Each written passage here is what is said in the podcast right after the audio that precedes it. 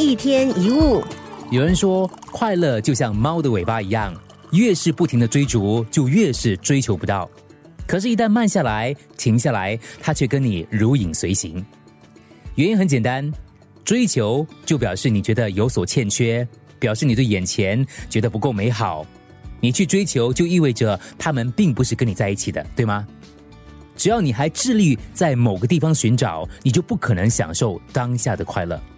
美国有位绘本作家希尔·西弗坦，他有个作品叫《失落的一角》，呈现出非常深刻的哲理。话说里头有一个圆，圆形的圆，它被切去了一块三角。他想自己恢复完整，没有任何残缺，因此他到处寻找失去的部分。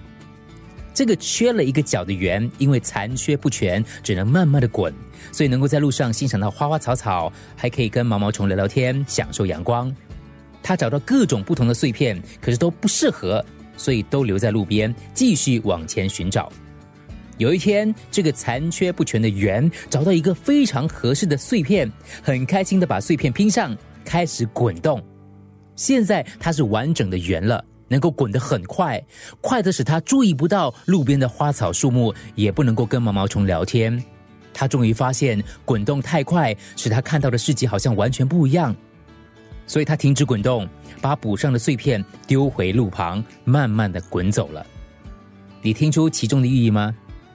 缺角的圆，或许那角就是象征我们所缺少的事物，也许是成就，是爱情，是金钱，是权力，是名声，或者是人生的某个缺憾。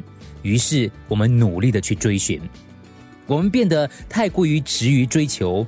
职位升迁、销售业绩、收入的数字、流行的商品、关爱的眼神、路边的小花蝴蝶、夕阳的余晖，我们视而不见。清风无法触动我们，雨水也无法在心里引起任何的诗意。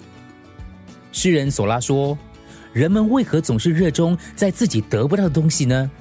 乡村的美丽景致、鲜花的色彩、雪片的神秘、飘在天空当中的云。”我们却不懂得享受，为什么我们无法满足于已经拥有的？当我们不停追逐想象中代表快乐的尾巴，会不会到最后才发现，原来快乐一直就在身边？一天一物。